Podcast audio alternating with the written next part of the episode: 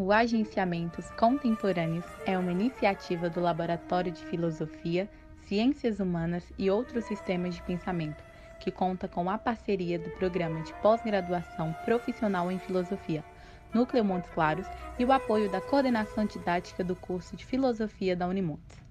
O Agenciamentos Contemporâneos procura abrir espaço para que pesquisadores, vinculados à academia ou não, possam apresentar suas considerações sobre problemas relevantes, privilegiando uma conversação transversal com um pensamento conectado à pesquisa, ao ensino e demais práticas cotidianas.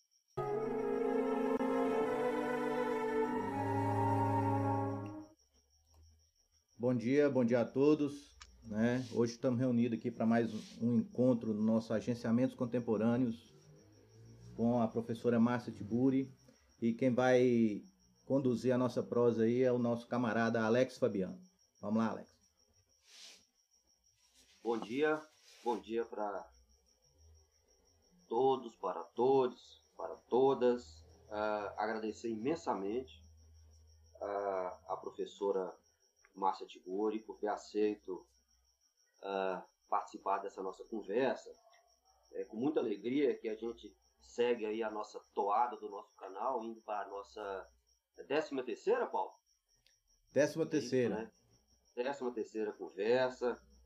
É, e antes de passar a conversa, para a, a, palavra para ela se apresentar e começar a falar sobre, sobre a proposta desse tema que, que ela sugeriu, eu queria ler aqui dois trechos de duas obras que talvez, talvez possa nos ajudar a começar a pensar um pouco esse negócio de ser brasileiro. Ah, é o capítulo 14, depois eu vou falar a obra, de um texto chamado As Eleições. Fala o seguinte: Dentre as muitas superstições, é bastante provocativo, é provocador. Dentre as muitas superstições políticas do nosso tempo, uma das mais curiosas é, sem dúvida, as das eleições. Admissíveis quando se trata de pequenas cidades, para a escolha de autoridades verdadeiramente locais, quase municipais, como eram na antiguidade. Elas tomam um aspecto de sortilégio, de adivinhação, ao serem transplantadas para os nossos imensos estados modernos. Um deputado eleito por um dos nossos imensos distritos eleitorais, com as nossas dificuldades de comunicação, quer materiais, quer intelectuais, sai das urnas como man manipâncio a quem se vão emprestar virtudes e poderes que ele quase sempre não tem. Os seus eleitores não sabem quem ele é, quais são os seus talentos, as suas ideias políticas, as suas vistas sociais, o grau de interesse que ele pode ter pela causa pública. É um puro nome sem nada atrás ou dentro dele. O eleito, porém, depois de certos passes, benzeduras legais, vai para a Câmara representar-lhes a vontade, os desejos e certamente procurar minorar-lhes os sofrimentos, sem nada conhecer de tudo isso. A superstição eleitoral é uma das nossas coisas modernas que mais há de fazer rir os nossos futuros bisnetos. É um capítulo de um texto publicado no início do século XX por um autor que eu gosto demais, chamado Lima Barreto, Os Bruzundangas. E aí, para complementar, leio outro, também do início do século. Valerá a pena esperar, de braços cruzados, o desenrolar dessa catástrofe inominável? Somos uma presa disputada pelo imperialismo político do fascismo, pelo imperialismo econômico da Inglaterra e dos Estados Unidos e pelo imperialismo da Igreja Católica Romana. O clero militante se arregimenta para o advento do fascismo, na sua defesa incondicional da reação burguesa capitalista, com todos os rançosos princípios da democracia cristã de mentira e do tartufismo moraliteísta, escrita por Maria Lacerda Moura uma grande escritora, pensadora, no, na obra Fascismo, Filho de Leto, da Igreja do Capital. Bom dia, Márcia. Bom dia, Alex. Como vai? Vamos tocando. Uh, obrigado imensamente, tá? Obrigado pela, pela, pela gentileza. Sei que você está aí cheia de trabalhos tal. E antes de começar a nossa conversa, a sua fala, uh, se apresente para a gente, uhum. fale um pouco. E Alex, eu quero te agradecer por esse convite. Eu achei muito bacana, gostei muito do canal de vocês, do Agenciamentos Contemporâneos, e acho maravilhoso que nós que somos professores, intelectuais, pensadores, filósofos, que a gente faça parte da esfera pública de uma maneira mais mais atuante, mais direta, mais mais concreta no, no cotidiano. Então as redes sociais podem servir para isso e agradeço a vocês e parabenizo pelo canal. E um, fiquei muito feliz de ouvir você lendo essas duas questões agora. Ah, eu tenho que me apresentar, né? Desculpe. Já estava indo para o nosso assunto. É, então, eu sou é, Márcia Tiburi, uh, me formei em filosofia. É, na, na faculdade de filosofia, Alex, eu me formei em começo de 1991, ou seja, faz muito tempo. Não sei se você é da mesma idade que eu, talvez a gente seja da mesma época. Eu depois entrei no doutorado imediatamente, terminei, entrei no mestrado e logo doutorado, e terminei meu doutorado em 1999. 22 de abril, dia do aniversário do Kant. eu sempre, sempre me lembro disso, que é uma data curiosa. E eu fiz mestrado e doutorado sobre Adorno, foi o pensador que eu sempre estudei. Depois eu passei uns tempos assim, estudando outras coisas, mas nos últimos nos últimos 10 anos eu voltei a estudar muito Adorno e teoria crítica e, enfim, os pensadores desse campo. E uh, dei aula no Brasil, em muitas universidades, no Sul, em São Paulo, no Rio de Janeiro. Passei por muitos problemas é, de todo tipo, é, sobretudo problemas uh, de perseguição política é, e de perseguição social, por conta da minha forma de, de, enfim, me posicionar também politicamente na esfera social, na esfera pública. Então, fui muito perseguida por fascistas desde o começo, é, desde o começo das redes sociais, mas isso foi se intensificando, sobretudo em 1990, em 2018, né? Começo de 2018, quando passei por, também por umas situações complicadas. Mas deixa para lá. Eu depois é, acabei tendo que sair do Brasil, morei um tempo nos Estados Unidos, um, fiquei escrevendo, as pessoas talvez saibam né, que eu gosto de escrever livros, então escrevo ensaios filosóficos, mas também escrevo literatura, escrevo romances. E fiquei então um tempo nos Estados Unidos, fazendo residência literária, até que depois recebi um convite é, aqui na França, de uma universidade chamada Paris 8, e acabei vindo para cá, e onde fui uh, acolhida, e aqui estou uh, como, enfim, ensinando filosofia. Então essa é a minha história, assim, escrevi alguns livros também e hoje até vou contar um pouco sobre isso, se tiver se tiver uh, oportunidade, acho que terá, porque o nosso assunto implica também um, um livro que eu estou escrevendo atualmente. Então, mais isso. Você quer fazer alguma colocação ou você não, quer que eu, eu não, você quer pode, que eu fale? Posso pode, ir em frente? Então, pode, claro. Então, gente, é, quando eu e Alex combinamos essa conversa, nós ficamos pensando qual é o assunto, né? E sobre o que, que nós podemos falar. Há tantos assuntos e ultimamente andamos falando muito sobre fascismo e falando sobre o autoritarismo brasileiro e falando muito sobre pandemia. Mas, ao mesmo tempo, existem questões, uh, muitas outras questões que a gente não pode deixar de lado. E eu quis uh, colocar uma questão que é, em si mesma, é, já uma, uma questão muito problemática. Nós que somos professores de filosofia, todo mundo que estuda filosofia, eu acho que vive preocupado com mais preocupado talvez com as perguntas do que com as respostas. Não sei se, é, se isso é tão tão exato. Eu colocaria é, também para a gente discutir isso, né?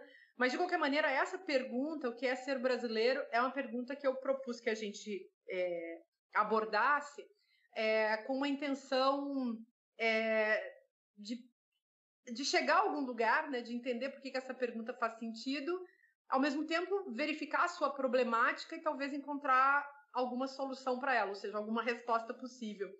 É, de qualquer maneira, eu acho que uma das qualidades né, da reflexão filosófica é justamente um colocar atenção, né, lançar luz sobre é, determinados problemas que é, muitas vezes também nem soam para nós como, como problema. É, nesse sentido, é que eu quis colocar essa pergunta para que a gente se deparasse com a nossa condição brasileira nesse momento em que o Brasil parece ter se tornado um país tão autoritário e que uh, está em jogo nesse momento na esfera internacional é, uma, um julgamento assim sobre quem somos, é, um julgamento que também precisa ser analisado, porque em princípio a gente pode dizer que não faz sentido, né, a gente determinar ou hétero determinar pessoas ou hétero definir pessoas a partir de um padrão de identidade, mas ao mesmo tempo é, eu acho que isso, como isso está acontecendo, vale a pena a gente analisar. E além de tudo, eu acho que essa pergunta, o que é ser brasileiro, faz parte da nossa história como população. É uma questão que se coloca na direção da nossa de uma possível identidade e acho que hoje em dia também nós temos que discutir isso porque concordemos ou não com a ideia de uma identidade, a questão está aí, está dada e evidentemente tem gente tentando oferecer respostas a ela. E aí, eh, de onde surge essa questão para mim? É, eu, na, na, minha literatura, sobretudo nos dois últimos livros que eu escrevi, um publicado em 2014, chama, 2016, chamado Uma Fuga Perfeita Sem Volta, e um outro livro chamado é, Sob os Pés Meu Corpo Inteiro, eu coloco muito o tema da condição estrangeira. Num livro de 2000, publicado em 2012, também um romance chamado Era era meu esse rosto, eu já havia colocado essa problemática da condição estrangeira. E hum, é, não é só porque eu também estou vivendo agora nessa condição estrangeira, ou seja, esse tema já me tocava pessoalmente há muito tempo, até porque uh, uma, um aspecto que acho que a gente pode colocar é, quando se trata de pensar é, a nossa condição brasileira é que todos nós que somos brasileiros e aqui estou falando brasileiro entre aspas, né, como uma, uma heterodenominação, todos nós que somos, eh, enfim, os brasileiros, todos nós somos descendentes de pessoas que são estrangeiros. Então, é, hoje, acho que a gente tem que discutir também se os povos heterodenominados indígenas, se eles aceitam ser tratados, chamados também como brasileiros, porque o próprio nome Brasil não é um, o nome da nossa, do nosso país é um nome que não uh, surge dos povos que já viviam nesse local, nesse território, é, e que foi um lugar invadido e usurpado violentamente por, por esses estrangeiros que são ao mesmo tempo os nossos ancestrais. Então, não quero dizer que todos os nossos ancestrais eram estrangeiros que invadiram violentamente, mas há uma grande parte desses nossos ancestrais. E essa é uma herança infeliz que a gente carrega. E outros estrangeiros que chegaram ao Brasil e que são também nossos ancestrais são uh, os africanos que foram sequestrados na África e escravizados no nosso país, e é, também aqueles que são os colonos, que foram trazidos não na condição de colonizadores apenas, mas também de figuras que seriam abandonadas nessas terras. Então, eu penso muito nisso e nesses romances que eu estou citando para vocês, eu trabalhei sempre com essa questão, porque eu venho do Sul. O Brasil é muito diverso e existem muitos, muitas culturas e muitas histórias no Brasil todo. E eu venho do Sul e havia uma questão que eu lá na minha, no meu campo, no meu território, uma questão que foi crescendo comigo e que eu vi se desenvolver e que eu nunca é, e que eu nunca eu nunca achei que fosse possível, por exemplo, de se resolver em termos de filosofia. Hoje em dia eu já estou achando que, a, que, a, que eu estou chegando perto de, de uma elaboração e eu vou contar para vocês qual é. Mas antes eu resolvi essas questões no campo da literatura, é, fazendo narrativas com isso, né? E que questão é essa? Justamente da condição estrangeira dentro de uma nação. Então, eu, por exemplo, sou descendente de italianos que vieram para o Brasil no século XIX. Eu acho que, inclusive, isso pesou muito sempre na vida de todas essas pessoas, né, dessas gerações que saíram dos seus países. E isso volta hoje. E, e, e o Brasil tem várias ondas e várias, várias imigrações que aconteceram, e aí, nesse sentido, acho que dá para a gente também tratar isso como uma questão mais coletiva. Mas é, eu acho que essa questão da imigração e da condição estrangeira retorna com muita força na nossa na cultura é, como um todo, né, nesse mundo da mundialização capitalista, das viagens, das migrações, da, enfim, de toda essa gente que hoje perde seus países para as guerras uh, e para as invasões capitalistas que acontecem no mundo. E, e eu, quando, uh, enfim, não vou ficar contando as minhas histórias pessoais com isso para vocês, mas remeteria à leitura desses livros para quem tivesse interesse em, em fazer uma observação sobre essa cultura do Sul, essa cultura estrangeira, esse nexo que existe entre Brasil e Europa, as, as dificuldades que existem entre é, as subjetividades né, que restam a partir dos seus ressentimentos. Claro, criei vários personagens e fui inventando história nesse, nesse sentido para tentar esclarecer, sobretudo, um aspecto que, que, a meu ver, constitui uma ferida a ser analisada filosoficamente, que é justamente esse abandono, né? Esse tecido dessas gerações que foram chutadas para fora da Europa e que tiveram que se resolver nesses lugares onde elas foram, foram vistas como estrangeiras e ao mesmo tempo é, sem poder um, elaborar e para usar um termo, uma expressão assim um pouco mais desconhecida, sem poder sequer perlaborar, coisa que eu acho que a literatura acaba fazendo, né?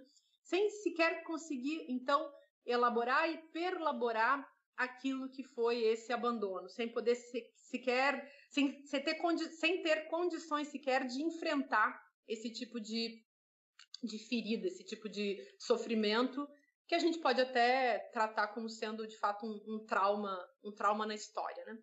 Então, uh, só que ao longo dos anos, pensando nisso, trabalhando essa condição que nos meus livros depois eu fui entender a partir de de estudos, de conversas, de, de, leitores, de professores que me falaram isso, é, da literatura, né? Porque eu não fico estudando a minha própria literatura, que eu estava, na verdade, trabalhando com a condição bastarda, né? Então, pensar. É, na literatura apareceu essa condição bastarda, mas eu acredito que nós, então, como cidadãs e cidadãos de um país tão complexo, tão, com uma história tão difícil, tão carregada de sofrimentos, que nós deveríamos também trabalhar, discutir, analisar, enfrentar, enfim, isso que é, surge então como sendo a nossa condição bastarda. E aí, é, Alex, eu terminei de escrever um livro, e eu vou falar um pouco dele para vocês, um livro que é um ensaio filosófico, é, fruto de uma pesquisa que durou vários anos, então, é, que surge assim como ideia de fazer um livro em 2016, quando eu publico justamente esse romance. E é um livro que é, se chama agora, vai sair esse ano pela editora Record, um livro que se chama Complexo de Vira-Lata. E uh, eu acho que nós devemos, uh, para entender quem somos nós e como nos tornamos quem somos, acho que nós podemos nos enfrentar então com esse tópico do complexo de vira-lata. Falar um pouquinho dele e explicar por que, que eu resolvi trabalhá-lo filosoficamente. É, o, o complexo de vira-lata é um termo que foi criado pelo. Apareceu numa crônica sobre futebol é, do Nelson Rodrigues, em 1958, quando Nelson Rodrigues estava sofrendo muito, porque em 1950 o Brasil tinha perdido a Copa, e 58 dias antes do Brasil ir para a Suécia e vencer a, a Copa de 58, o Nelson Rodrigues estava bastante preocupado, porque ele achava que não faltava talento aos jogadores brasileiros, mas faltava a esses jogadores é, uma, um orgulho de, da, do seu próprio talento, e sobrava nesses, nesses é, jogadores uma espécie de senso de humilhação, é, uma, um, um caráter excessivamente humilde diante do estrangeiro. É como se, e aí ele fala, né, como se os, os brasileiros tivessem. E aí ele fala, não é, só, não é só no futebol, isso é uma qualidade genérica dos brasileiros. É como se os brasileiros se deixassem tratar a pontapés como cachorros. E aí ele fala, isso é o complexo de vira-lata. Então, o complexo de vira-lata seria o nosso complexo de inferioridade, mas também é, uma espécie de posição, uh, vamos dizer assim, sadomasoquista, ou masoquista, mais ainda do que sádica, do que sadomasoquista, né? Muito mais masoquista, muito mais ma masoquista e depois, quem sabe, sádica, e uma condição, então, que é, prejudicaria os brasileiros em todas as esferas da, das suas vidas. E eu resolvi levar a sério essa colocação do, do Nelson Rodrigues e explorar um pouco esse, esse assunto. E, e fui pesquisando outros complexos para entender também, e esse é um problema para a gente, né, Alex, que, que faz filosofia, nós estamos sempre preocupados também com o método. Então, como é que a gente constrói as coisas, né? E aí eu fui, eu fui estudar outros complexos para que a gente entendesse se tinha para colocar lá no meu trabalho, afinal de contas, para ver se havia essa validade da ideia de um complexo. Então, será que podemos levar a sério os complexos? Que validade há nas formulações históricas chamadas de complexos? E será que podemos criar novas eh, interpretações chamadas complexos que nos permitam, então, entender eh, pelo que estamos passando? E eu fui uh, estudar o complexo de Édipo. O que, que, é o complexo de Édipo? Isso todo mundo conhece, não vou trabalhar aqui, a gente nem tem tempo para isso, vou falar muito rapidamente. O complexo de Édipo ele é, ele é uma formulação do Freud que implica uma certa leitura que Freud faz da tragédia, considerando que a tragédia grega do Édipo é, uma imagem é, na qual o sujeito humano se é capaz de se reconhecer e é capaz de produzir as suas catarses. Então, não é só isso o complexo de Édipo, ele é também uma estrutura do desejo, é, segundo Freud, mas eu quis, sobretudo, pegar o complexo nesse sentido de é uma, uma imagem que nos permite pensar de uma maneira espelhada naquilo que nós somos. Então, nesse sentido, mais filosófico do que psicanalítico, ou seja, é, considerando que nós podemos pensar a partir disso, que esse complexo é um dispositivo de reflexão e não um mapa e uma explicação do sujeito. Eu também, claro, trabalhei com a ideia de, de, de sujeito é, e problematizei o tema do sujeito dentro desse, desse livro. Mas aí, é, o Freud mesmo, né, quando a gente vai estudar o complexo de Édipo no Freud, a gente encontra um texto, que é o, aquele texto de 1900 chamado Interpretação dos Sonhos, no qual ele fala também que, assim como Édipo é uma imagem absolutamente relevante, né, uma narrativa e uma imagem relevante para pensar o tipo de afetividade, o tipo de emoção é, que estava em vigência no, no sentimento, enfim, é, da antiguidade, que existe uma figura que serviria para a gente entender a modernidade, que aí é o personagem da, da tragédia de, de Shakespeare, Hamlet. Então a gente, é, Freud não chega a dizer que existe um complexo de Hamlet, mas a gente pode dizer que ele estava falando de um complexo de Hamlet que viria justamente a explicar é, ou a se espelhar naquela velha imagem da antiguidade clássica é, do mito e da tragédia, que é a encenação do mito do Édipo. Bom, aí é, qual seria a diferença? Eu, eu peguei esses dois, essas duas imagens para entender também a diferença da nossa relação com as estruturas da própria sociedade, porque Édipo é um personagem que ainda está submetido a uma lei. E ele, digamos, o complexo de Édipo seria uma estrutura que formaria um cidadão sempre confrontado com a lei e um cidadão que se sentiria responsável e culpado sobre os seus atos à medida que ele agisse contra a lei, que é o que faz, por exemplo, Édipo é, se, se autocegar de, de sentimento de culpa e morar no deserto. Mas é, o mesmo não acontece com Hamlet. Hamlet tem um outro funcionamento do desejo, e o que ele faz com o seu desejo, além de criar um grande espetáculo, é, que eu acho que abre para nós a possibilidade de entender o que a gente está passando hoje, porque a solução das nossas vidas, de um modo geral, ela está dada também num circuito espetacular, né? A gente vai resolver os nossos problemas hoje na internet. A gente, digamos, tem uma relação de lei muito mais com a tela dos computadores e a tela do, do celular e que, que nos confronta com as redes sociais. É, é, a tela que exerce força de lei sobre nós muito mais do que a lei escrita da Constituição. Então, isso é uma coisa importante se a gente pensa, sobretudo, na subjetivação fascista, né? É, qual é a lei que funciona na cabeça, ou o que, que tem força de lei é, na cabeça de, um, de uma personalidade autoritária. E depois a gente pode voltar a esse assunto se for interessante. E aí, é, mas eu quis colocar então que Hamlet, na verdade, apresenta para nós uma espécie de configuração, uma, uma, uma imagem geral é, de um outro tipo de sentimento, um sentimento muito mais ligado ao, ao narcisismo que cria situações espetaculares, como a própria peça que Hamlet cria dentro da história contada pelo do teatro, enfim, de Shakespeare, né? E, e por isso mesmo Hamlet não está preocupado, digamos vulgarmente, em matar o pai e casar com a mãe, para resumir de maneira bem vulgar, mas é, ou de maneira bruta, é, mas ele está muito mais interessado em encaminhar Ofélia à morte, ou seja, aniquilando aquela subjetividade mais fragilizada diante dele. Ele é, portanto, um sujeito não apenas melancólico, como diziam os críticos, mas também é, um sujeito perverso, e ele é também uh, um sujeito que deseja aniquilar tudo ao seu redor.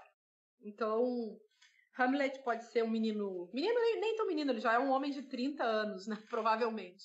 Ele pode ser um sujeito até culto, ele é um rei, ele é um príncipe, ele é o tal.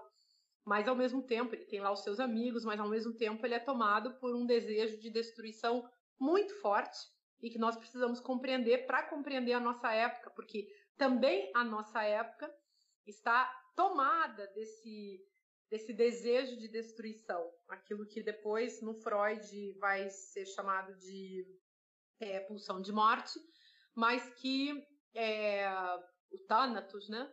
Mas que a gente pode verificar em funcionamento em todas essas políticas tanatopolíticas, necropolíticas, em todas essas políticas fascistas que no século sobretudo no século XXI, tomaram conta né, da, da nossa história e agora é, chegam também a, no Brasil. Como, bom, a gente já teve essa experiência de uma maneira bastante radical na ditadura, na, no tempo da ditadura, que durou tantos, tantos duas décadas para nós, pelo menos, e que retorna agora.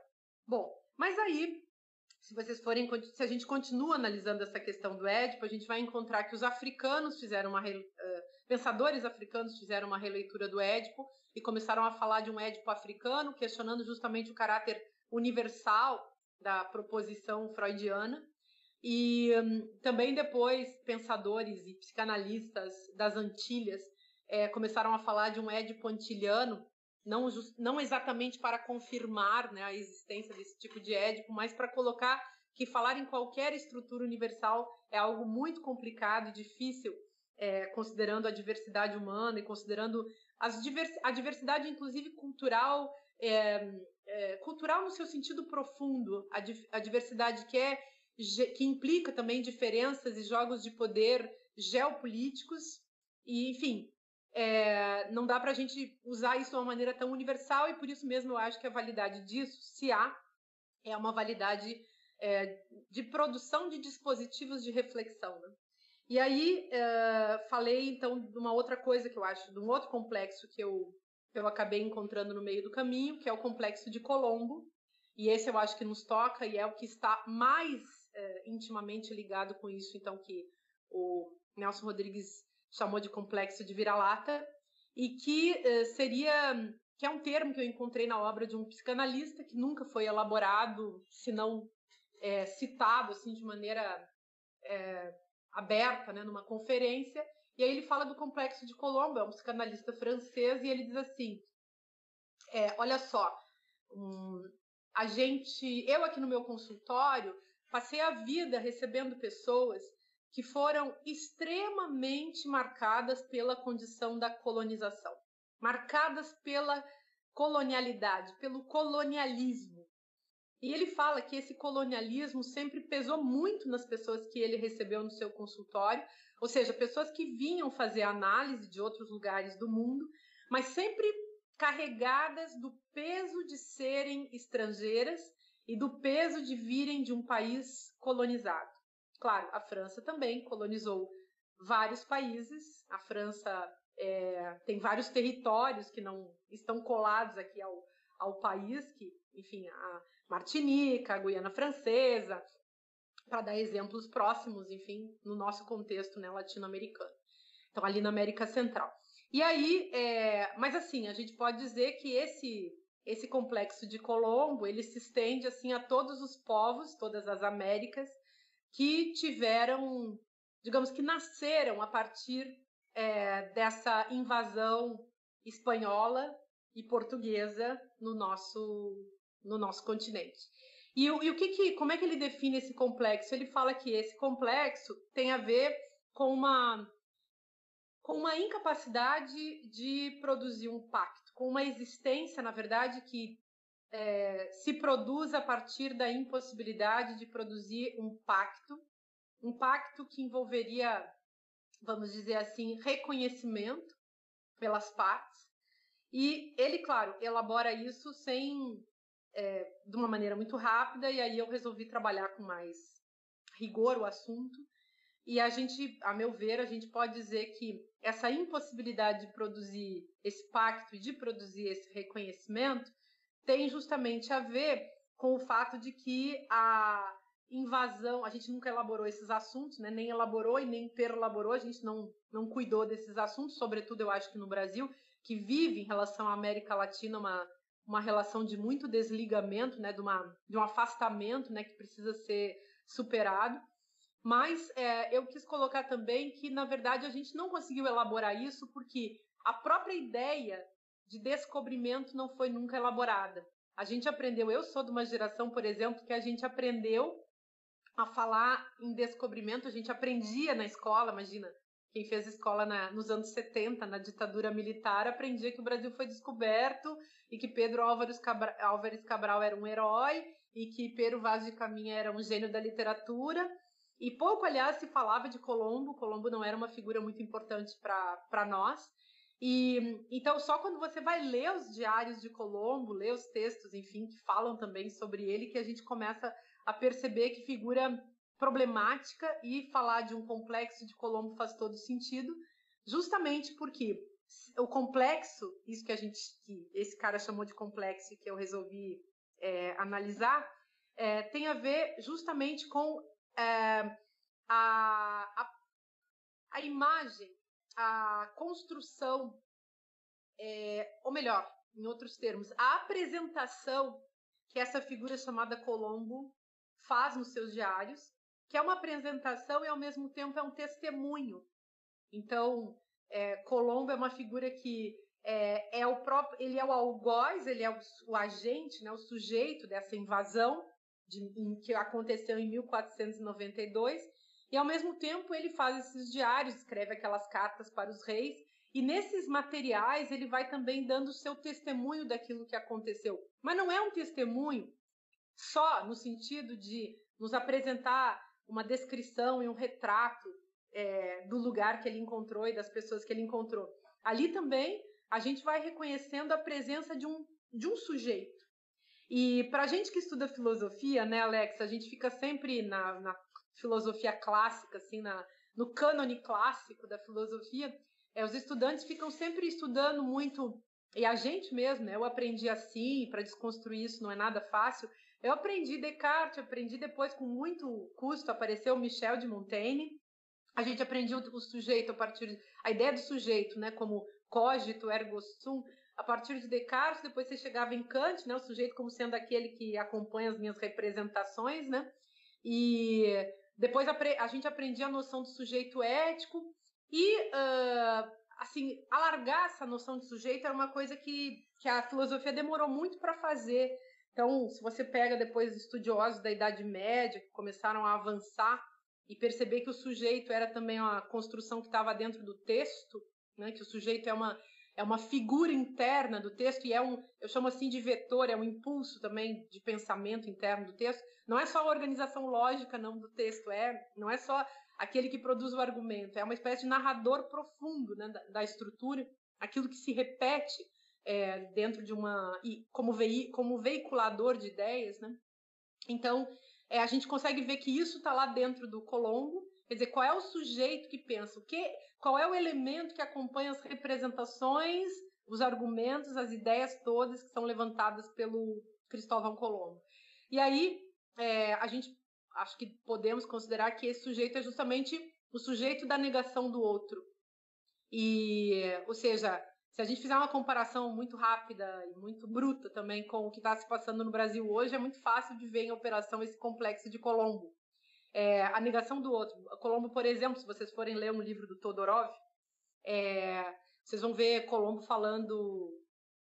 É, Colombo nunca aprendeu a falar a língua dos seus, das pessoas com quem ele encontrou, dos seus, daqueles que poderiam ser seus interlocutores, mas não foram. Então, ele não aprendeu a falar a língua daquelas pessoas.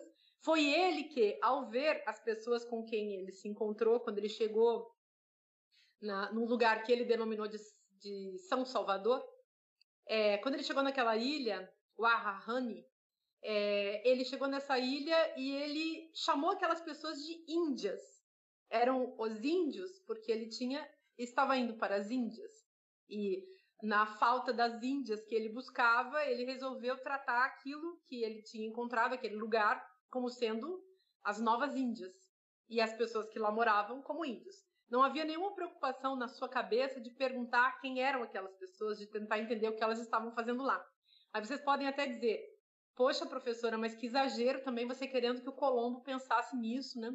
Pois é, gente, para a gente analisar a história é, do sujeito, a gente precisa, é, claro, entender que qual era o ponto de vista que ele, ou chegar próximos, né, do ponto de vista que ele ocupava, mas ao mesmo tempo a gente não pode fazer esse trabalho sem comparar com as potencialidades e com as atualizações, enfim, que estão em jogo, é, considerando que a vida evolui, né? Então, claro que é, chega, é, a gente tem sempre um pouco de fantasia em relação ao passado, mas existem é, os textos de Colombo e os enunciados que ele mesmo faz e que nos permitem, portanto, entender do que, que se trata. E o jogo, para mim, na minha percepção, e o meu livro sobre o complexo de vira-lata trata bastante sobre isso, o jogo que aconteceu no discurso de Colombo, no que ele tentou transmitir aos reis, no que aconteceu na vida dele, enfim, é, é um jogo justamente entre é, a crença em Deus e a necessidade do ouro.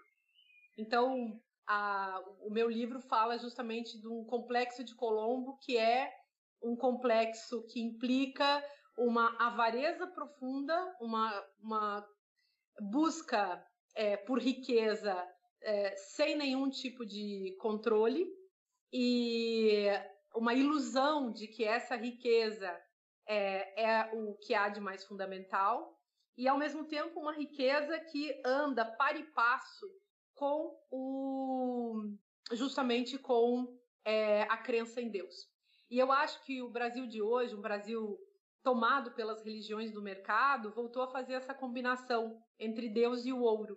Ao mesmo tempo, sempre escondendo, usando, digamos, o, a figura de Deus, a imagem de Deus, a crença em Deus, como sendo uma espécie de desculpa, né? uma espécie de tapume é, ideológico, inclusive, é, em relação à busca pelo ouro.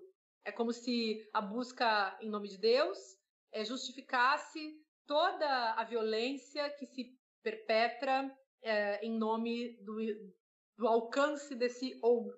E eu usei muito, é, usei vários filósofos, mas principalmente foi importante nesse, nessa minha busca uma filósofa boliviana que eu ando citando muito, que é a Silvia Kuskank, porque ela também conta uma coisa que foi espantosa, que ela considera assim que foi o motivo pelo qual os indígenas do, dos Andes, né, na época durante os vários períodos, mas sobretudo é, nos anos de 1600, 1700, é, em 1500 também, né, quando houve essa, essa invasão e essa busca pelo ouro é, nas terras andinas, como todos aqueles indígenas, é, os incas, como esses, como esses povos é, acabaram sendo dizimados por invasores que é, praticavam uh, certos uh, processos, certos procedimentos uh, de violência que atingiam os sujeitos de uma maneira que a gente pode considerar que já eram, naquela época, psicopolíticos. Então, por exemplo, ela cita assim que um, um indígena vendo a ânsia, a ganância, o desespero dos espanhóis pelo ouro, é, e eles, enfim, entregando o ouro, é, não só entregando de maneira pacífica, mas muitas vezes, é, ou muitas vezes não, eles foram dizimados por isso, né, entregando também, é, depois de perceberem que se tratava de violência, morte, assassinato, estupro, eles começaram a entrar em guerra e acabaram tendo que sendo roubados, né, sendo expropriados nas suas terras e nos seus ouros, nas suas pessoas também. Mas é, ela conta uma, um momento assim que um desses indígenas pergunta para para o não era para Cortez, é para algum desses uh, outros uh, invasores, pergunta: esse ouro vocês comem? Isso é a epígrafe, aliás, do meu livro, né? Esse ouro vocês comem? E aí o espanhol diz: sim, esse ouro nós comemos.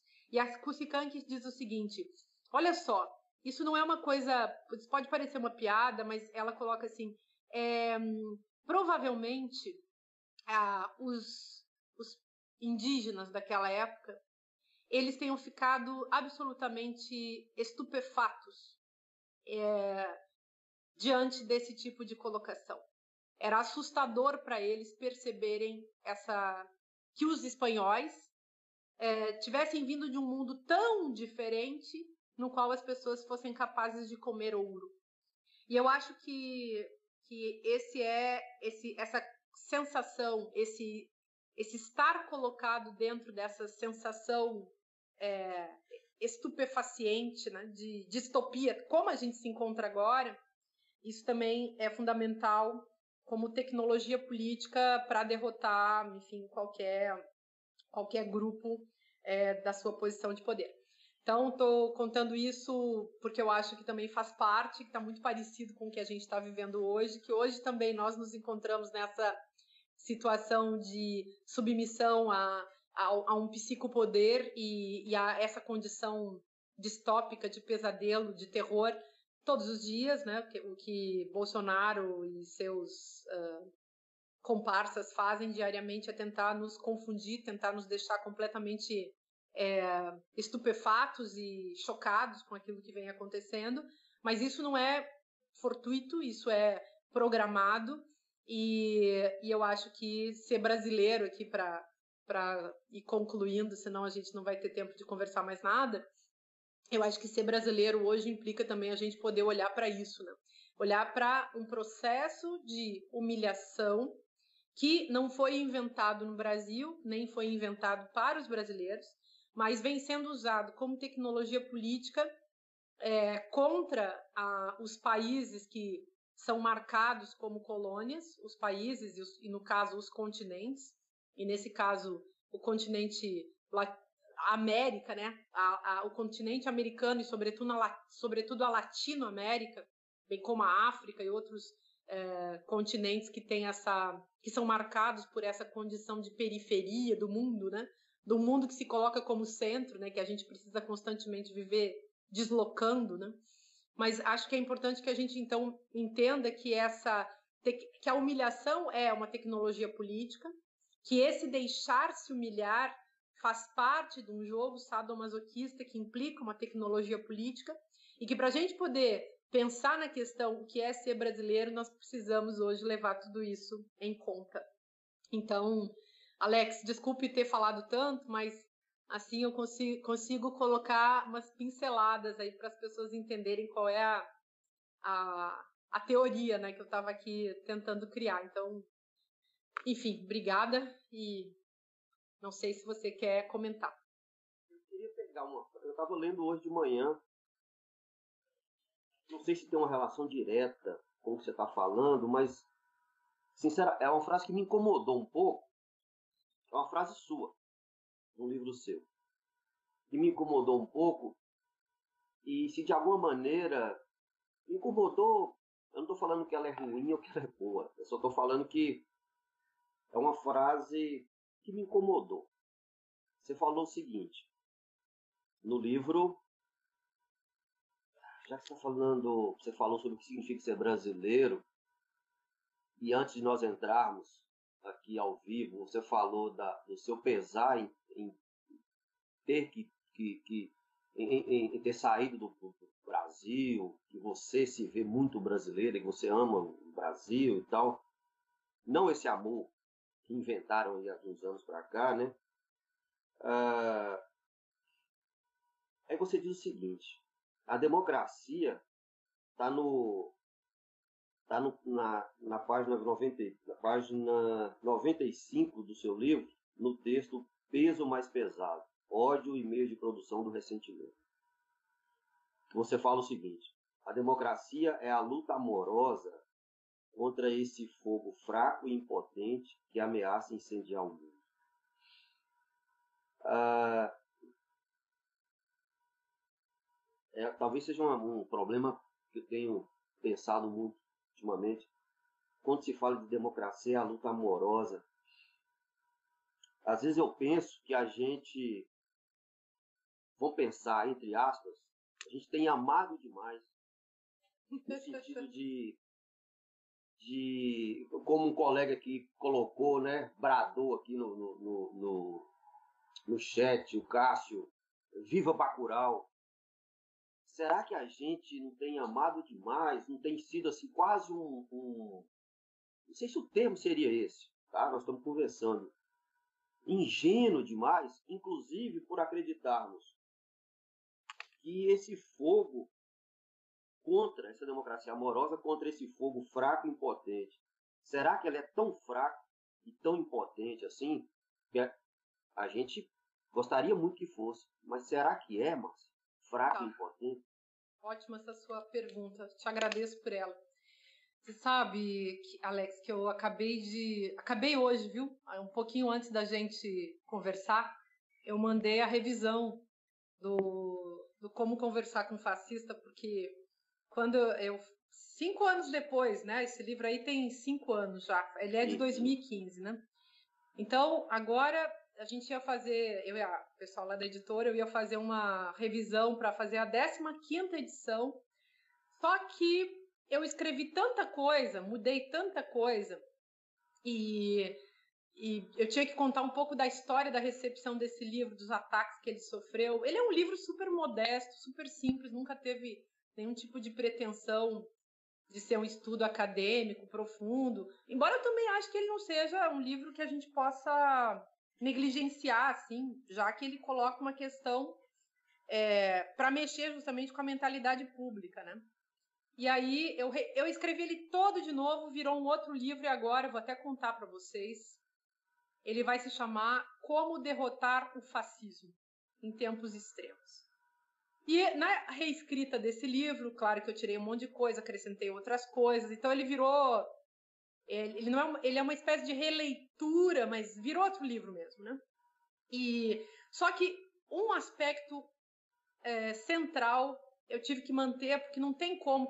Eu pensei mil saídas, eu estou agora envolvida em construir teorias da revolução, que são teorias práticas, né? Então, assim, como que faz, né? Como que você faz revolução e, entre aspas, revolução também, né? A gente, que, a gente é, assim, vamos considerar que em fazendo filosofia a gente está sempre colocando tudo em suspenso, todas as categorias estão em suspenso para a gente poder é, ir construindo, né? E aí eu, eu, eu tive que manter a questão do diálogo, você sabe? E, claro, é, diálogo não é bate-papo, diálogo não é conversação, mas assim, o cerne dessa estrutura intersubjetiva, desse encontro das diferenças que se disponibilizam para o acontecimento do, do diálogo, isso aí tem que ser mantido. E assim, o ruim é a gente pensar que o fascismo vai ser derrotado depois que ele já aconteceu. O fascismo tem que ser derrotado antes dele aparecer.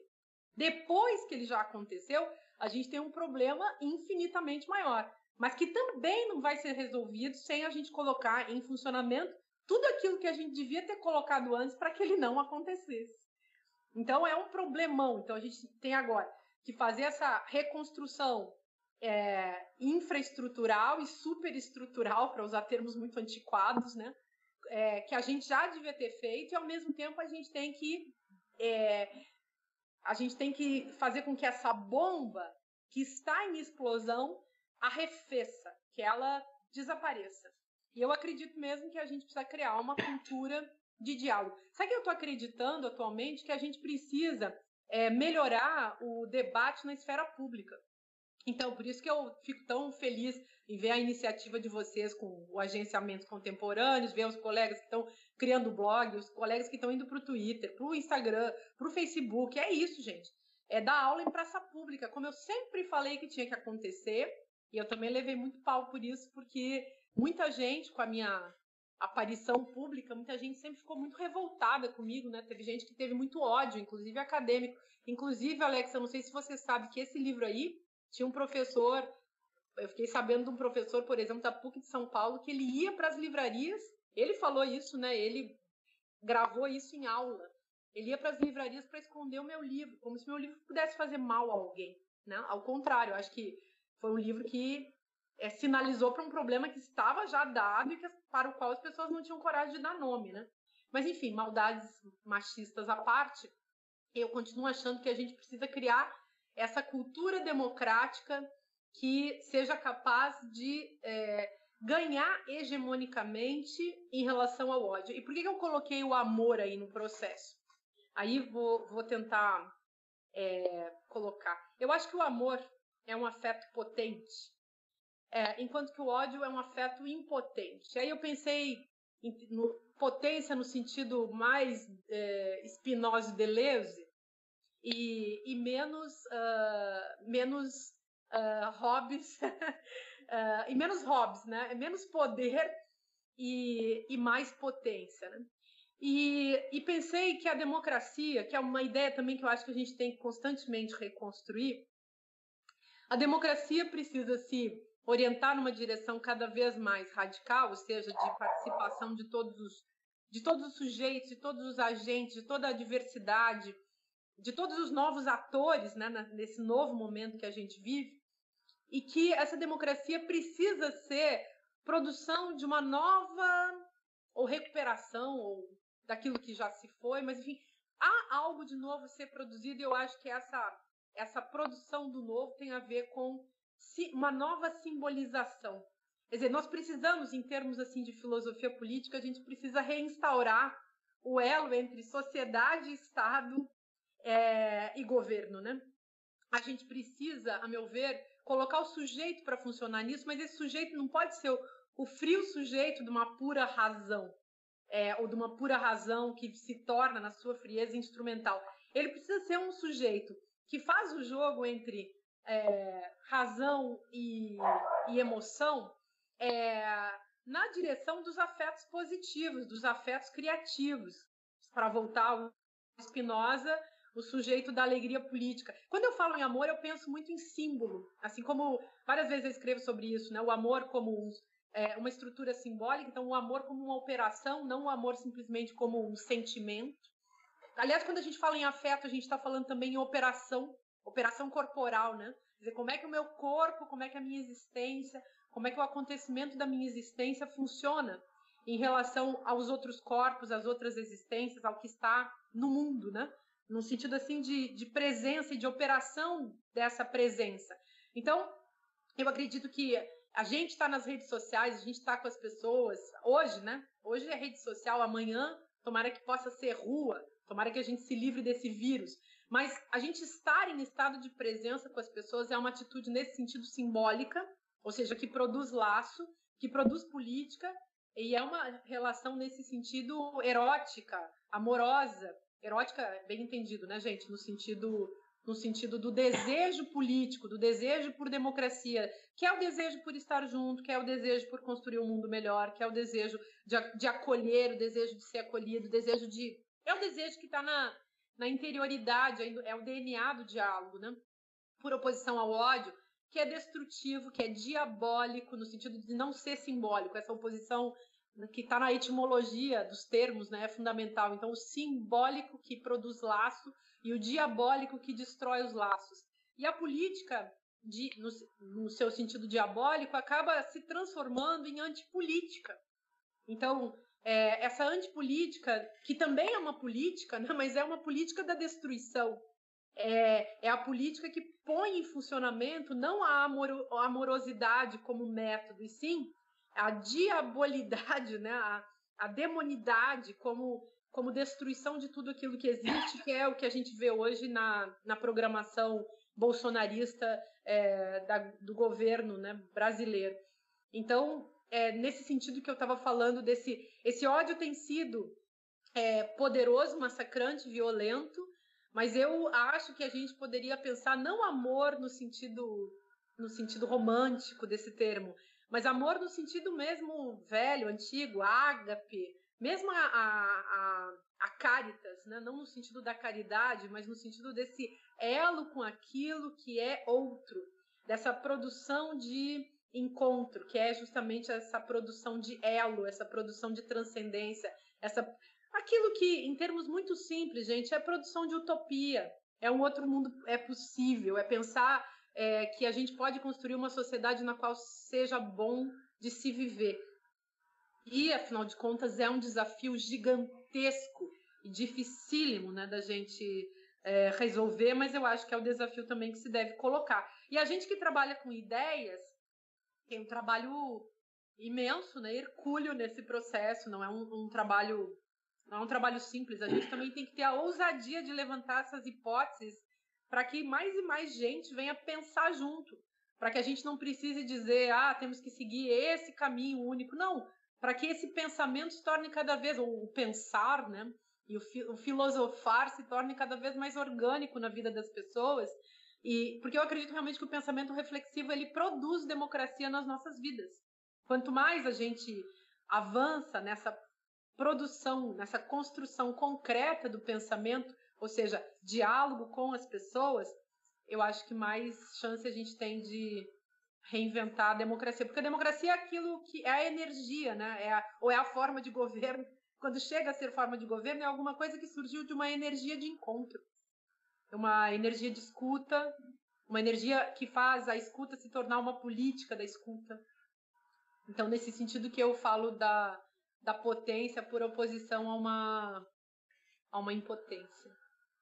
É, é, a gente, a gente, eu, eu, dia desse eu me deparei com, com um texto que ficou, serviu de, de, de boas rodas de conversa do uh, do professor uh, Safato, né, Vladimir Safato, ele falando da, de república, né, da nossa república, que está completamente combalida, a ideia de república tal como está instituída no Brasil, e da democracia, mostrando que a nossa democracia ela tem uma fortíssima parcela de concessão uh, e não só de de luta, né, de briga. Uh, e quando você está falando de democracia, e eu estou levando em consideração que é tudo muito recente para a gente, né, tudo muito recente, tudo é muito recente, a própria ideia de, de democracia. Por isso que quando você usou essa expressão, e foi bom você dizer que está revisando uma série de coisas, você fala de democracia e democracia amorosa, e você explica muito bem ah, e eu concordo com essa ideia de construção de, de novos encontros, uma, uma, uma ideia de comunidade, enfim. E envolvendo, obviamente, nisso tudo, um grande embate político. É, isso é fundamental. Pelo menos uh, eu, eu acredito que, que, seja e tal. E seguindo aí essa, essa, essa nossa, esse nosso fio condutor, tem uma questão aqui da, da Delma Sandra, dizendo o seguinte: Márcia, você não acha que estamos no momento onde estamos vendo que não existe um Brasil, mas vários Brasis? Não existe ser humano, mas vários tipos de ser humano? E ela dá o um exemplo, é, como os Yanomamis, né? os Yanomamis que dizem que, que há o homem mercadoria. Não seria essa a questão hoje? Ou não seria isso que marcou nossa identidade brasileira? Uhum. Então, claro que ela é óbvio, né? É elementar. A gente vive uma multiplicidade é, infinita de, de sujeitos, de identidades, de singularidades. A própria questão da identidade é uh, deve ser sempre muito discutida, por isso que eu coloquei como problemática para a gente entrar num assunto e não para a gente sair definindo identidades, né? É, ou identificações, tudo isso é muito complexo, não vai dar tempo da gente trabalhar agora, mas uh, sem dúvida, mesmo no Brasil, são muitas nações e os povos indígenas nos ensinam isso, somos muito diversos, que são várias nações, que são vários povos, que são muitas maneiras de se autodenominar. E é, esse é um aprendizado, eu acho, para aquele que é o não índio, né?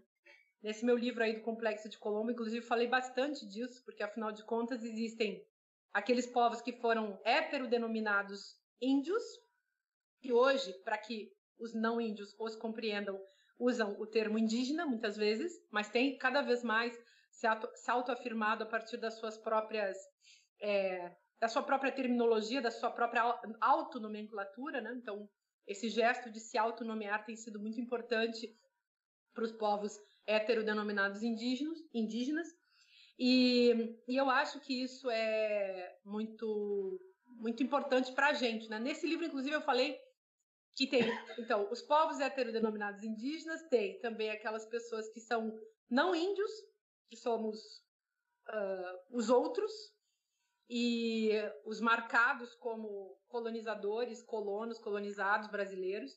Mas existe também um tipo de pessoa que não é nem que não, por, não, por ser não índio, muitas vezes se transforma num anti-índio. E aí que a gente tem um problema muito grave, porque esse sujeito anti, ele é incapaz do reconhecimento. E aí sim a gente pode ter as, as posturas destrutivas, violentas, fascistas que a gente encontra na nossa cultura hoje. Então, é, sem dúvida, pensar a condição brasileira como uma condição plural é fundamental. Ao mesmo tempo, eu, eu hoje em dia acho que nós precisamos voltar a discutir a questão da, de uma é, cidadania global, para usar um termo aí bastante comum. É, sou muito a favor da gente pensar uma cidadania cosmopolita, como fazia o bom e velho Kant, né? Acho que vale a gente pensar nisso. Acho que resolveria muitos dos nossos problemas, até porque eu acho que o fascismo tal como a gente vê no Brasil, é efeito também de uma é, posição é, e de uma produção de endogenia cultural muito pesada. E é, não quero dizer com isso uma endogenia política e uma endogenia. É, não estou falando de preservar as culturas, é óbvio que a gente precisa preservar as culturas, valorizar cada cultura de cada povo, de cada cidade, de cada ambiente, de cada território, mas isso é uma coisa. Outra coisa é a gente viver dentro de uma endogenia é, política, como o Brasil vive. Então, é, os fascistas, por exemplo, eles acreditam piamente que nós, é, que eles estão fazendo tudo o que fazem sem que ninguém perceba. Isso foi assim com os nazistas na Alemanha. Eles achavam que estavam fazendo tudo sem que tivesse nenhum problema, porque se consideravam é, únicos soberanos naquilo que estavam fazendo, e os fascistas no Brasil acreditam na mesma coisa. Mas isso é um hábito que vem das oligarquias brasileiras. Os, aqueles que se consideram donos do Brasil acham que de fato são donos do Brasil. Essa é uma crença supersticiosa que eles têm. Então eles ficam absolutamente perplexos quando nos jornais estrangeiros ou quando dentro do Brasil alguém não concorda com eles e quando nos jornais estrangeiros e quando na opinião pública internacional os seus absurdos vêm à tona. Quando os fascistas, os nazistas na Alemanha, eles guardavam os documentos abjetos que eles produziam da matança dos povos, sobretudo dos judeus, que foram os que morreram em maior número, conforme consta. Mas, quando eles foram, perderam a guerra, eles tentaram destruir muita coisa, mas não tinha como destruir tudo, e por isso mesmo os, os historiadores ainda têm muitos documentos para, desde então, né, tiveram para analisar. É, isso mostra o quê? Mostra que esses agentes acreditam, em, em algum sentido, eles acreditam que eles realmente dominaram a nação. E a gente precisa uh, fazer isso desmoronar. E eu acredito que para isso, para que isso não cresça, não avance, a gente precisa também começar a produzir, a, avançar na luta por uma cidadania cosmopolita. E nesse sentido, é óbvio que as, as cidadanias locais, as cidadanias é, nacionais, estaduais, é, territoriais, nesse sentido também aberto desse termo cidadania, precisam ser fomentadas, preservadas, a gente precisa lutar por elas. Mas não tem como lutar por nada num contexto fascista. Então, antes de mais nada, nós precisamos derrubar o fascismo. E para derrubar o fascismo, a gente tem que hoje é, derrubar Bolsonaro. Porque, digamos, vai ser metade do problema resolvido. Infelizmente, é, esse presidente não, não governa e quer, além de tudo, destruir o Brasil. Então é muito pesado. É, e nós temos hoje uma parcela de que o sustenta, né? Vamos supor, de, de seguidores de 15 a 20% uh, do nosso, o fascismo nosso de cada dia, né? Que sempre existiu no Brasil, né? sempre existiu, uh, não só aqui, mas em vários outros países, enfim. É, há uma questão aqui da, da Deine de Souza, me perdoe, Deine, se eu não souber pronunciar seu nome, uh, uma escritora, uma poeta, viu, Márcio? Uhum. Que tem livros e poesias belíssimas. Uh, ela diz o seguinte: a literatura contemporânea tem falado muito sobre a necessidade de comunicação com o outro. Mas como a gente se comunica com quem tem, com quem tem sido agressivo, de que modo você acha que a literatura pode ajudar, dado que você escreve, apesar de estar revisando, uh, ou apesar, entre aspas, como conversar com um fascista, né? como comunicar com quem é agressivo, violento, é, então. É, a questão é, assim, acho que sempre. Se é possível conversar. É, então, esse, esse é o problema, né? Quando eu escrevi o Como Conversar com o Fascista, eu estava justamente colocando que esse é um problema que nós temos.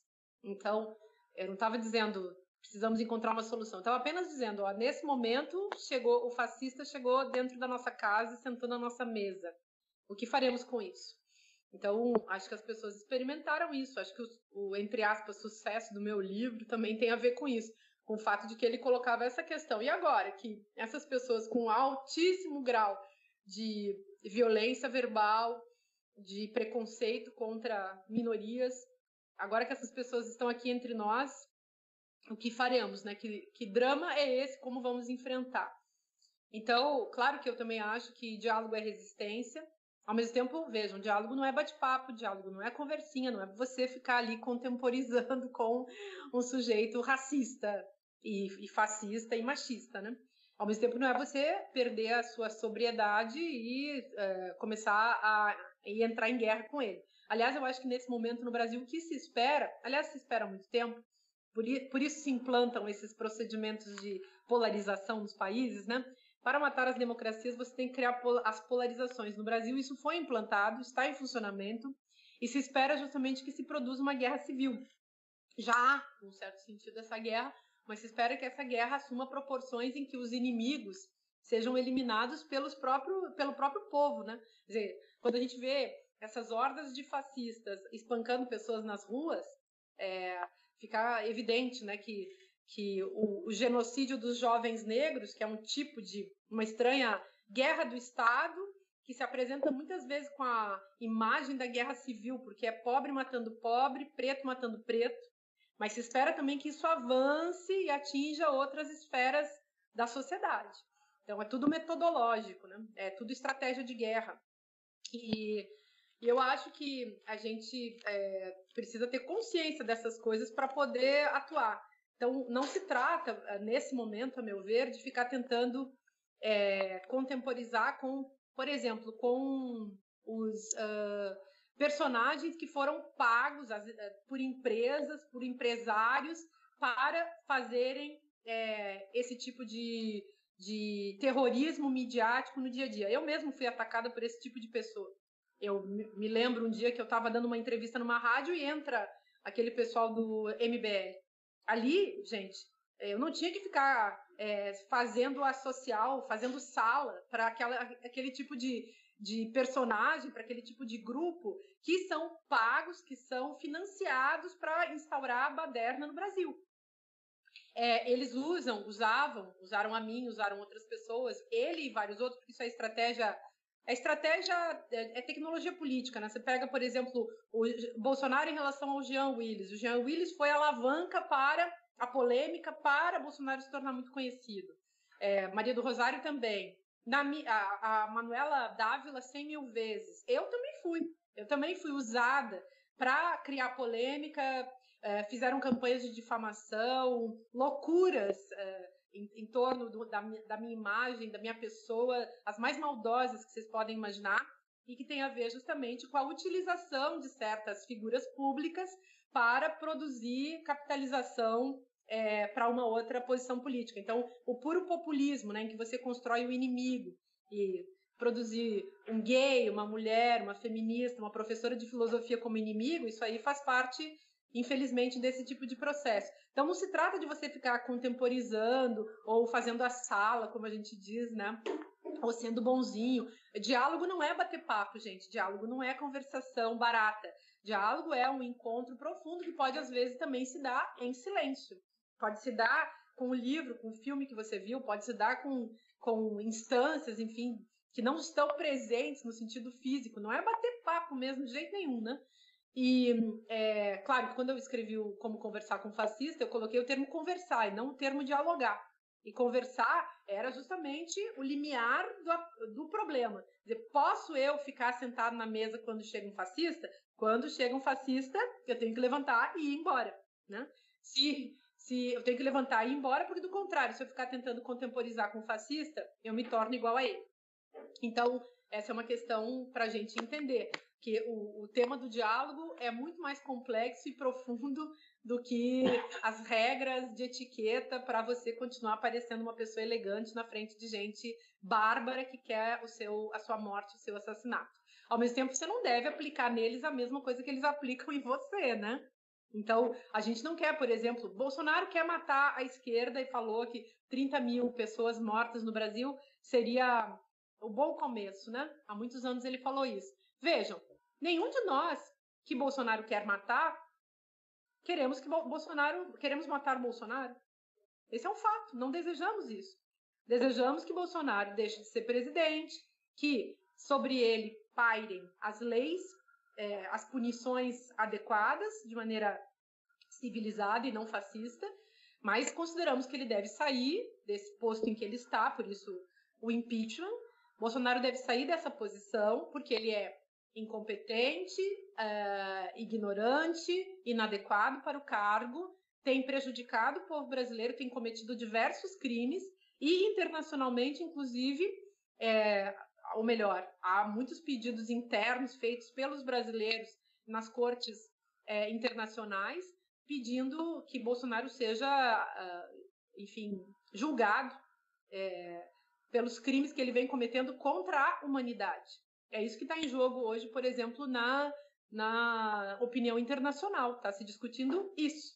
E então vejam qual é a diferença, né? A gente precisa criar uma cultura de diálogo, de respeito à dignidade, à diversidade, à diferença, que cria um outro lastro humano, histórico, social, para que o fascismo não cresça, não apareça, não evolua. Mas existe ao mesmo tempo a necessidade de lutar é, nacional e internacionalmente para retirar da cena é, um sujeito que tem usado o Estado e o governo contra a democracia e fomentado o fascismo. Então, acho muito importante que a gente saiba e pense sempre nesses dois caminhos a serem produzidos de maneira sistemática, né, pela na nossa ação cotidiana e na ação da, dos órgãos e das instituições que possam nos ajudar nesse momento.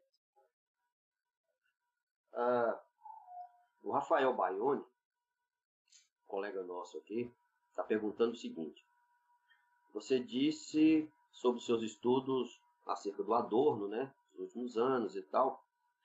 De que modo você entende que o pensamento de Adorno pode dialogar, por exemplo, com o pensamento anticolonizador ou decolonial? Olha, eu acho que é, vários livros, vários textos do Adorno podem nos ajudar. Não era uma questão essencial para o Adorno, mas ele tinha noção disso, cita de vez em quando essa questão de maneiras as mais é, diversas, não sistematicamente, mas desde a dialética do esclarecimento, que é de 1947, né, com Horkheimer, ali você já vê que a crítica é, a crítica a essa racionalidade instrumental é uma crítica a toda uma produção da cultura, uma produção da própria história humana, é, marcada por essa exploração, eu, uh, por essa exploração do capitalismo contra os territórios e contra os corpos, né? E, e eu acho muito interessante, e nesse sentido o Adorno é muito importante para as minhas elaborações, porque o que ele vai colocar é que justamente é, que é, é, essa é o princípio, na verdade, eu tiro dele, né? O princípio da colonização, que é o princípio que está lá no pensamento do Cristóvão Colombo, é o princípio da identidade enquanto processo de devoração e aniquilação do outro. Então, essa impossibilidade, ou essa incapacidade, ou essa falta de desejo de reconhecimento, esse que é o problema. E há uma maneira de pensar um, uma estrutura do próprio sujeito que aniquila o outro. Não sei se vocês vão lembrar o Adorno falando, por exemplo, que é, falando do sistema hegeliano que ele cria, é, criticou tanto. Né? Então, o que é o sistema hegeliano? Ele, ele fala assim: é o ventre feito espírito. Então, é um órgão devorador, destruidor do outro. Que, quer, que tudo quer aniquilar. É o Colombo falando, por exemplo, quando ele chega em Guarani, Guaranani, ele fala assim: é, ele fala: Ah, aqui eu cheguei, hoje é outubro, 10, 12 de outubro, 12 de outubro de 1492. Tô aqui, olho para isso, e o desejo que eu tenho é de tudo que eu vejo é, tomar posse. Eu queria tomar posse de tudo que eu vejo, em resumo. Gente, que absurdo é esse? É o princípio do espírito, do ventre feito espírito, que é o princípio do olho gordo, que é o princípio da inveja que é o princípio também da avareza, que é o princípio do tudo para mim e nada para o outro. É o princípio do tudo que é outro existe para mim. É o princípio é, da, de toda endogenia, inclusive. É o princípio, inclusive, da, do geocentrismo, é, do antropocentrismo, do especismo, de tudo isso que a gente precisa combater, do machismo, do capitalismo, tudo devorar, transformar o outro em algo que é mesmo. A primazia do sujeito contra o objeto. Então, é, nesse sentido, as minhas elaborações todas são é, ultra adornianas. É, é, um pensador que faz muita diferença do ponto de vista epistemológico, mesmo na estrutura das minhas, dos meus enunciados, né? Com todas as diferenças, evidentemente. Eu não estou copiando meu meu filósofo favorito mas estou tentando dialogar com ele e me deixando também influenciar por suas ideias, a partir das quais eu também me formei, afinal de contas, passar um mestrado, um doutorado na vida e dando aula sobre isso, você fica bastante marcado, né, Alex? Sim, sim. Mas não é só. Eu gosto muito do Adorno mesmo, gente. Eu acho que é um pensador que a gente precisa recuperar. E se a gente entender, assim, textos tipo a, a indústria cultural, eu acho que nós, hoje, a gente entende também como é que o nosso a nossa capacidade de pensar foi devorada no, nesse, nessa sociedade que a gente conhece. É, há, uma, há uma entrevista do Foucault, pensador estupendo, e, e, hoje as pessoas. Eu estava até vendo uma, uma, uma, pequena entrevista bem hoje, hoje, bem cedinho, de algumas pessoas discutindo sobre política internacional, política brasileira, a, a pandemia, e muita gente citando o Foucault, né? E há uma entrevista do Foucault no Ditos e Escritos, que ele fala o seguinte, ah, com todo o humor próprio dele, mas eu concordo, ele diz que se ele tivesse conhecido e lido o conceito de sociedade administrada é. dos pensadores da escola de Frankfurt, teria, ele fala desse, dessa maneira, só me engano, teria poupado um bom trabalho, teria adiantado bastante coisa para ele a, a, quando ele pensou o conceito de sociedade disciplinar. Né? É. Ele, depois que ele foi ter um contato com, com o Conselho de Sociedade Administrada, dos, do, do, lá da galera do Instituto de Pesquisa, lá de, de França, uhum. enfim. Uhum. É, é, há, uma, há uma questão aqui colocada, e eu, eu, eu faço da questão da Renata Alves também uma, uma questão minha. Conversar com um fascista é impossível. Lembrando essa distinção que você faz entre conversar e dialogar. Eles querem nos matar. Como derrotá-los dentro dos padrões de uma ética antifascista? É. Pergunta. Bom, primeira coisa, Alex, que eu preciso dizer para você, o meu tempo ele estourou, sabe? Porque eu tenho um outro compromisso, ah, então tá. A gente vamos, vamos caminhando para o é, nosso final. Eu preciso, é, preciso responder essa questão e depois me retirar. É, é, peço desculpas, mas uh, acaba que a conversa sempre fica maior do que a gente claro, claro. tinha combinado, mas tá ótimo, adoro. Se eu pudesse, ficava aqui com vocês muitas horas. Mas enfim, uh, então, eu acho que uh, existem instâncias, né, gente? É, assim, ok, hoje a gente precisa resistir, por exemplo. Resistir é algo que não pode ser esquecido, não pode ser jogado fora, porque quando passar o, o tempo da guerra, aquele, a resistência é, guarda os elementos é, que são fundamentais para a reconstrução de uma sociedade civilizada. Então, resistir é fundamental. Resistir na linguagem, na poesia, na literatura, na filosofia, é, com todas as atitudes que são relacionadas, atitudes, fazeres, ações, saberes, que são fundamentais é, num contexto de, de, de, civilização contra a barbárie, vamos dizer assim, muito entre aspas, para não entrar na discussão sobre o significado também, muitas vezes perverso do uso dessas palavras, né? Então, é, não quero aí colocar os civilizados contra os bárbaros, quero, na verdade, dizer que existem parâmetros democráticos, parâmetros básicos de uma sociedade minimamente razoável na qual se viver que a gente não pode deixar de lado. Ao mesmo tempo, existem coisas que dão sentido às nossas vidas, que melhoraram a nossa, a nossa vida, que fazem a gente ter vontade de viver, né? Arte, literatura, ciência, conhecimento, é, nossas práticas religiosas, com todo respeito. Eu não, não curto, mas tem quem curte, eu acho muito bacana. Então, tem gente que curte música, tem gente que curte religião, tem gente que curte música e religião, tem gente que curte é, praia, tem gente que curte estar num boteco bebendo com os amigos. Quer dizer, existem muitas coisas muito, muito boas de se fazer. Trabalhar, educar, ser educado, conhecer, estudar, investigar. Muita coisa que os seres humanos fizeram ao longo da sua história que nos dão alegria, né? que nos dão é, uma sensação de que vale a pena viver. Né? Então, acho que a gente precisa preservar tudo isso, porque um dos projetos que estão em jogo hoje também, é justamente fazer com que a gente morra à míngua, psicologicamente, inclusive, animicamente. Há um desejo de destruição que conta, que espera que. Spinoza já falava disso, né? Que conta com a nossa depressão.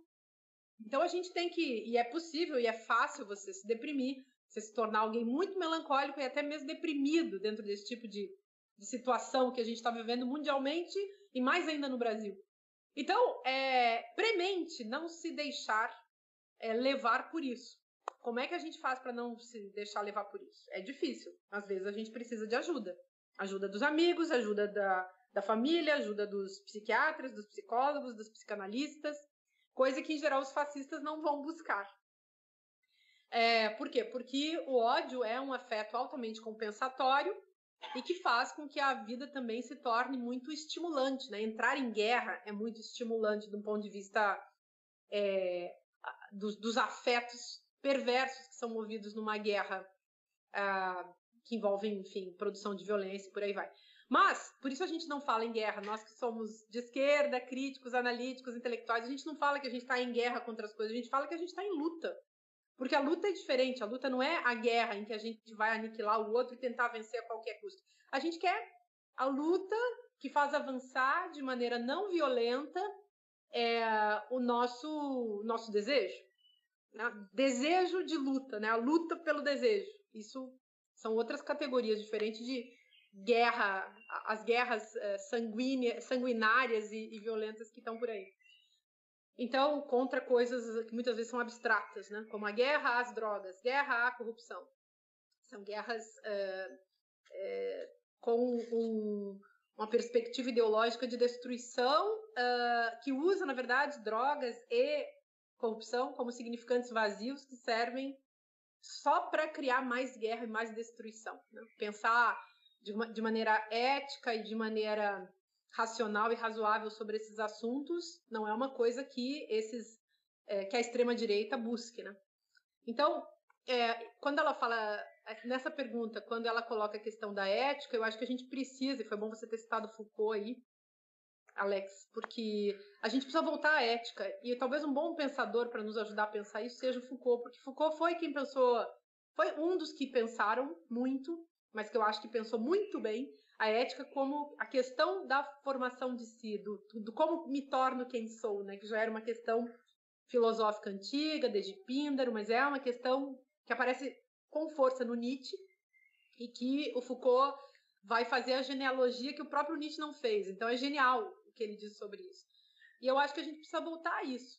E ao mesmo tempo que se volta a esse quem sou eu mesmo, para mim mesmo, como me torno quem eu sou, minha família, minha história, minha genealogia, minha ontogênese, minha a psicanálise, Freud que pode me ajudar nisso, mas também ao mesmo tempo é, esse, essa questão filogenética, social, política, de como eu me, me coloco também como um sujeito é, relacionado, derivado das, das relações de poder nas quais eu estou inserido, né? Então, é, se trata da gente também se situar no meio disso tudo, considerando que agora a gente está numa pandemia e o que a gente deve buscar é não morrer, não ser contaminado, não contaminar, é, tentar ajudar quem a gente puder fazer da solidariedade real um princípio agora, ou seja, para não deixar as pessoas morrerem nem por é, contaminação, nem por fome, nem por falta de perspectiva emocional, o que é muito difícil, muito difícil. É muito difícil a gente ajudar todo mundo todo o tempo com tantas demandas, mas eu acho que a gente pode também ajudar criando redes e tentando reinserir as pessoas dentro de é, processos de cuidado, vamos dizer assim, né? Então, ajudar as pessoas a se encontrarem umas com as outras, no sentido de terem conversas. Eu não posso conversar com todo mundo todo dia, muitas vezes eu não posso nem ajudar quem me procura, mas eu posso encaminhar quem me procura para uma outra pessoa que possa ajudar. E se a gente vai ajudando as pessoas a entrarem em relação, também a gente uma hora vai conseguir encontrar alguém que ajude alguém, né? E a gente vai fazendo o que a gente pode. Mas esse princípio, né, da solidariedade como exercício hoje, eu acho que é o que pode, nesse momento, conectar o particular com o universal, o singular com é, o, o, coletivo, né? Então, são ideias, né? Nenhuma delas serve de muita resposta, mas a gente vai num processo de tentar tentar dialogar para que a gente vá inventando as próprias saídas, né? E as saídas com os mais próximos, a meu ver. Uh, Márcia, uh, gostaria de agradecer imensamente, né? Não eu, né? O, o canal Agenciamentos Contemporâneos, todos nós que, que, coordenamos o canal. O canal ele é coordenado por quatro pessoas. Uh, Para todos aqueles que passaram por aqui, que ficaram até o final, nós tivemos aqui uma muita gente assistindo. Uh, depois eu te passo uh, qual foi a recepção, mas já adianto que foi a melhor possível. Agradecer pela sua gentileza, a sua clareza, uh, o seu afeto em, em, nos falar sobre isso, sobre Obrigada. esses problemas, sobre a vida. E, e, eu, e, finalizando mesmo né, sobre essa questão que significa ser brasileiro, eu penso sempre na educação. Né? Pais e tios professores e professoras, Sim. eu sou professor, minha companheira é professora, maioria dos meus amigos professores e professoras. É, só com educação, sabe? Pode parecer um clichê, mas não é. Nós, quando você fala de significa ser brasileiro, eu acho que só com educação, uma educação desde a mais tenra idade, né? Eu tenho um garoto de, de 10, vai fazer 11 anos.